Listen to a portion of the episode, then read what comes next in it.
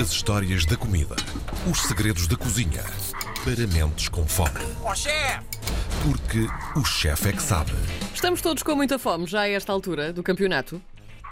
Já não era sem tempo, não é? Já não era sem tempo. Tão bonito, tão bom ouvi-lo desse Nós lado, já, meu caro. já andávamos, andávamos há tanto tempo a interromper a nossa rúbrica que, de facto, estava aqui com esta, com esta ansiedade de voltarmos a falar. Espero que toda a gente se encontre bem, os nossos ouvintes também que estejam em segurança. Antes de mais, e vocês também com as vossas famílias, como é óbvio. Muito obrigada e o mesmo para ti, desejamos em igual amor e carinho. E que não nos falte bacalhau. Bacalhau, estás? Bacalhau não faltará. Está bacalhau Ah, caseiro, mas bacalhau está aqui. Bacalhau também há, também há. Bacalhau Boa. está boa, boa. caseiro, está caseirinho, como se quer. O, o bacalhau eh, quer. eh, como é que é, Karina? O bacalhau quer. Alho. Alho, alho, ok. Hoje vamos falar de alho, mas vamos falar de especiarias também. Ajudam a aromatizar um bocadinho a nossa, a nossa comida. Então, e que, Ah. que diáspora é essa tua pelo mundo das especiarias? Descobriste o caminho marítimo para a Índia, foi isso? Opa, descobri o caminho marítimo do Barreiro para Lisboa, que o Já é bom. Que já não é mau, mas de facto existe aqui uma confusão, uma confusão extrema entre aquilo que são as especiarias e as ervas aromáticas. Eu achei que por bem nós começarmos com esta, com esta intifada às especiarias que foram responsáveis por muita daquela que foi a disseminação da gastronomia portuguesa no mundo e daquilo que é também o contributo que os portugueses deram com aquilo que foi a expansão marítima e as rotas das especiarias pelo mundo na contribuição para o desenvolvimento de outras gastronomias. E como é tão importante para nós e muitas vezes escamoteamos e esquecemos, eu resolvi hoje falarmos um bocadinho sobre isso. Até porque especiarias são coisas bastante específicas. O termo surge ah, muito tarde na Europa, surge cerca do século XIV, século XV, na Europa Ocidental e é muito clara. É qualquer produto de origem vegetal com aroma ou sabor acentuado, seja flor, fruto, semente, casca, cal ou raiz, e que seja rica em óleos essenciais. Muito diferente das ervas aromáticas, que são frescas, e na maioria usamos só as folhas. Portanto, a panóplia das especiarias, como podem ver, é gigantesca, não é? E são de extrema importância. Elas surgem ligadas a um movimento que eu gosto muito, que é o darwinismo gastronómico. Não sei se vocês já ouviram falar sobre isto ou não. Darwinismo gastronómico. É verdade, é verdade. Darwin também comia. Não, mas Convinha, não é? Coitado. O darwinismo gastronómico defende uma coisa giríssima, que é só existem três coisas inatas ao ser humano, que é o desenvolvimento da espécie, que são, nomeadamente, alimentar-te, porque és obrigado a isso, proliferar-te, porque és também obrigado a disseminar, a, a disseminar e que o fazes de forma inata, e o respirar, não é? E, portanto, são as três coisas que existem. E as Sim. espécies e as gastronomias evoluem em função daquilo que é a sobrevivência. Nós hoje comemos por prazer, na antiguidade comíamos para sobreviver. E muitas vezes em condições complicadas. É um estudo giríssimo e aborda aquilo que é a importância, por exemplo, das especiarias. Porque é que as comidas nos países tropicais são extremamente picantes? Ah, e o darwinismo gastronómico explica-nos de forma muito simples. É porque, de facto, as malaguetas são um antisséptico. E as especiarias são Ah. antissépticos naturais. E, portanto, se tu fores para um país nórdico, a utilização de especiarias ah, é em média de 4 a 5 especiarias por cada prato. E se tu fores para um país subtropical ou tropical ou equatorial, chegam aos 25 especiarias por cada prato. Portanto, isso tem a ver com 25? aquilo que é, é, é verdade. Tem a ver com a Como é capacidade dá? natural com a capacidade natural das especiarias. Olha, tens, por exemplo, o caril, João, não é? Ou o Sim, rasalanut.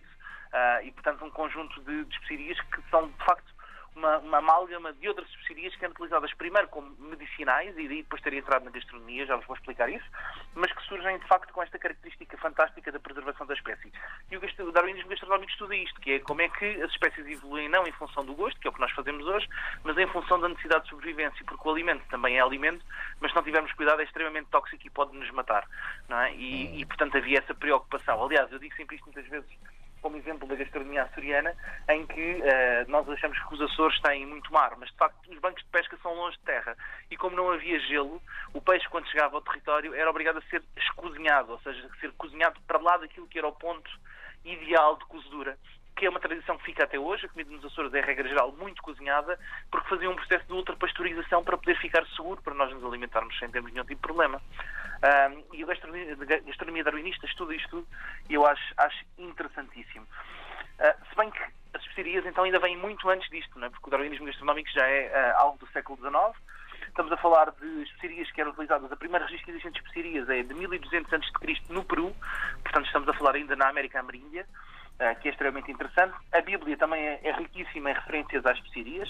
Por exemplo, há um escrito em que os irmãos mais velhos de José eh, o venderam como escravo para comerciantes de especiarias, porque eram de facto as pessoas mais abastadas que existiam ahm, naquela altura. Ah, em torno de 1500 foram feitos, antes de Cristo, foram feitos desenhos nas paredes no Templo da Rainha Hatshepsut, no Egito, retratando uma expedição em que foram buscar incenso, mirra, marfim, ébano, ouro e especiarias na terra de Punt, identificando mais tarde como a zona da Somália, não é? Portanto, imaginem, já nesta altura existiam expedições para rotas de especiarias.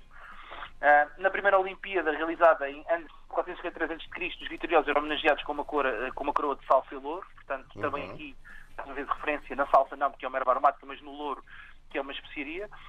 O Hipócrates, e aqui sim começa o início da utilização de- das especiarias como medicamento de salubridade para a inocuidade para aquilo que são os alimentos, foi com Hipócrates, em 460 a.C., que, considera- que é considerado o pai da medicina, e que no século IV a.C. registrou os seus escritos cerca de 400 medicamentos que tinham como base ervas e especiarias. E portanto aqui começa tudo a mudar, não é? Nós utilizamos hoje especiarias por prazer, na atividade utilizamos especiarias no sentido de salvaguardarmos a inocuidade e a segurança alimentar dos, dos ingredientes. E depois temos a especiaria mais cara do mundo, se vocês sabem qual é que é ou não. Qual é? Ah, açafrão, açafrão. O açafrão é a especiaria mais cara do é. mundo. Eh, é. O, o açafrão é a remoção dos pistilos, ou dos filamentos de uma planta, e para terem noção, eh, para fazer um quilo de açafrão são necessárias 100 mil flores. E estamos a falar de açafrão que pode ascender facilmente a 2.500, 5.000 euros o quilograma ah, de um bom açafrão. Portanto, é de facto a mais cara do mundo. Uh, Espera, quanto? Sim, isso tu ouviste, Karina. Vais ser produtora de açafrão se tiveres paciência para remover os 12 filamentos de cada flor Não tenho. e para conseguirmos, de facto, fazer. fazer. Paciência é coisa que não existe. Durante muito tempo foi comparado, aos, teve, teve o mesmo preço e a comparação do mesmo preço de ouro por, por quilo, portanto, para termos noção desta, desta importância, não é? Ahm, mas vamos mais. Os Zeus, os deuses da antiga Grécia, eh, que acreditava também que o açafrão era bastante afrodisíaco e dormia, segundo a lenda, em colchões forrados com açafrão, eh, que eh, eram, segundo a mesma lenda, vinham nascidos do sangue de um deus chamado Crocus. Aliás, é engraçado que ainda hoje o seu açafrão tem o nome em latim de Crocus sativos, não é? Ah, o Crocus que tinha sido morto por, por Hermes, que era o deus do comércio e dos ladrões, e que queria ficar com o açafrão do Crocus, e portanto era também afrodisíaco e, Deu- e Zeus dormia nesse colchão magnífico do sangue do Crocus. Isto parece muito estranho, mas de facto funcionava. Até porque ele teve montes de filhos. Uh, depois tivemos, obviamente, todo aquilo que foi o Império Romano com uh, o apogeu no Mediterrâneo que utilizava a pimenta como moeda de troca, era de facto a moeda na altura. Uh, Alarico, em 410, que era o rei dos visigodos, visiou, sitiou Roma, fez um, uma, um cerco a Roma e como tributo recebeu 30 mil libras de pimenta, para terem noção da importância das especiarias nessa altura, né? porque de facto a pimenta é outro antisséptico natural que ajudava a conservar a comida e que tinha muito, muito, muito valor. Ah, em 1179 foi criada a Guilda, que era uma espécie de associação de comerciantes de especiarias, que se tornou numa excelente máfia de especiarias em Londres, que guiou muitos daqueles que foram os descobrimentos e aquilo que foi o Império, o Império Londrino. Tivemos a Rota das Especiarias, dominada pelos otomanos, em que hum, foi depois dilapidada por Vasta Gama em 1488, não é? Porque conseguiu, de facto, eh, se fugir daquela rota terrestre e conseguir uma rota marítima que disseminou um bocadinho aquilo que era a importância de Portugal. Ah, e nós ainda conseguimos ah, conseguir as ilhas especiarias aos, aos ingleses por 350 mil ducados de pimenta em 1529. Vocês estão a ver a importância que as especiarias sempre estiveram historicamente na nossa, na nossa gastronomia. Ainda hoje, ah, mantendo-se a tradição, para terem um bocadinho, um bocadinho esta noção que acho também que é giro, o, em Inglaterra, que sempre que algum título nobiliário que é atribuído, existe um tributo, um dote.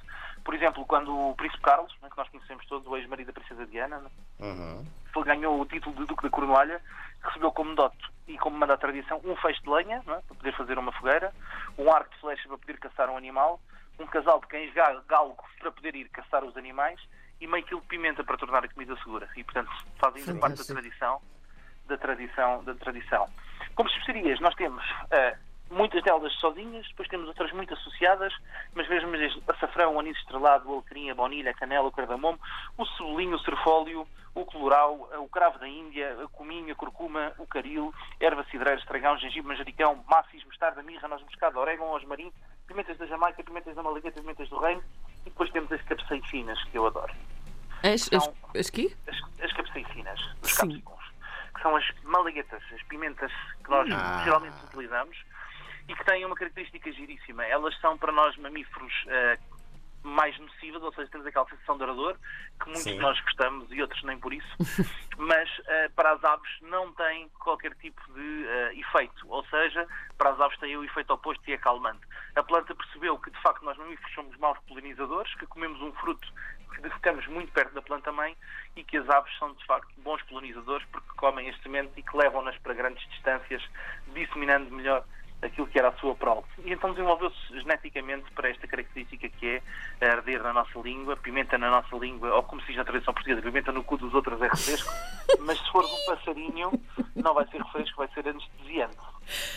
Tiago, uma maravilha. Ninguém ficou aqui com o nariz a arder, nem com a garganta a arder, nem com nada a arder, hum, de certeza absoluta. Foi muito bom ter-te connosco novamente e contamos contigo também na próxima semana com mais coisas deliciosas para explorar. Um, Um abraço abraço. a vocês e muita saúde nesta, neste tempo de Covid, muita força. Obrigada. Um grande beijinho, Tiago. Até para a semana.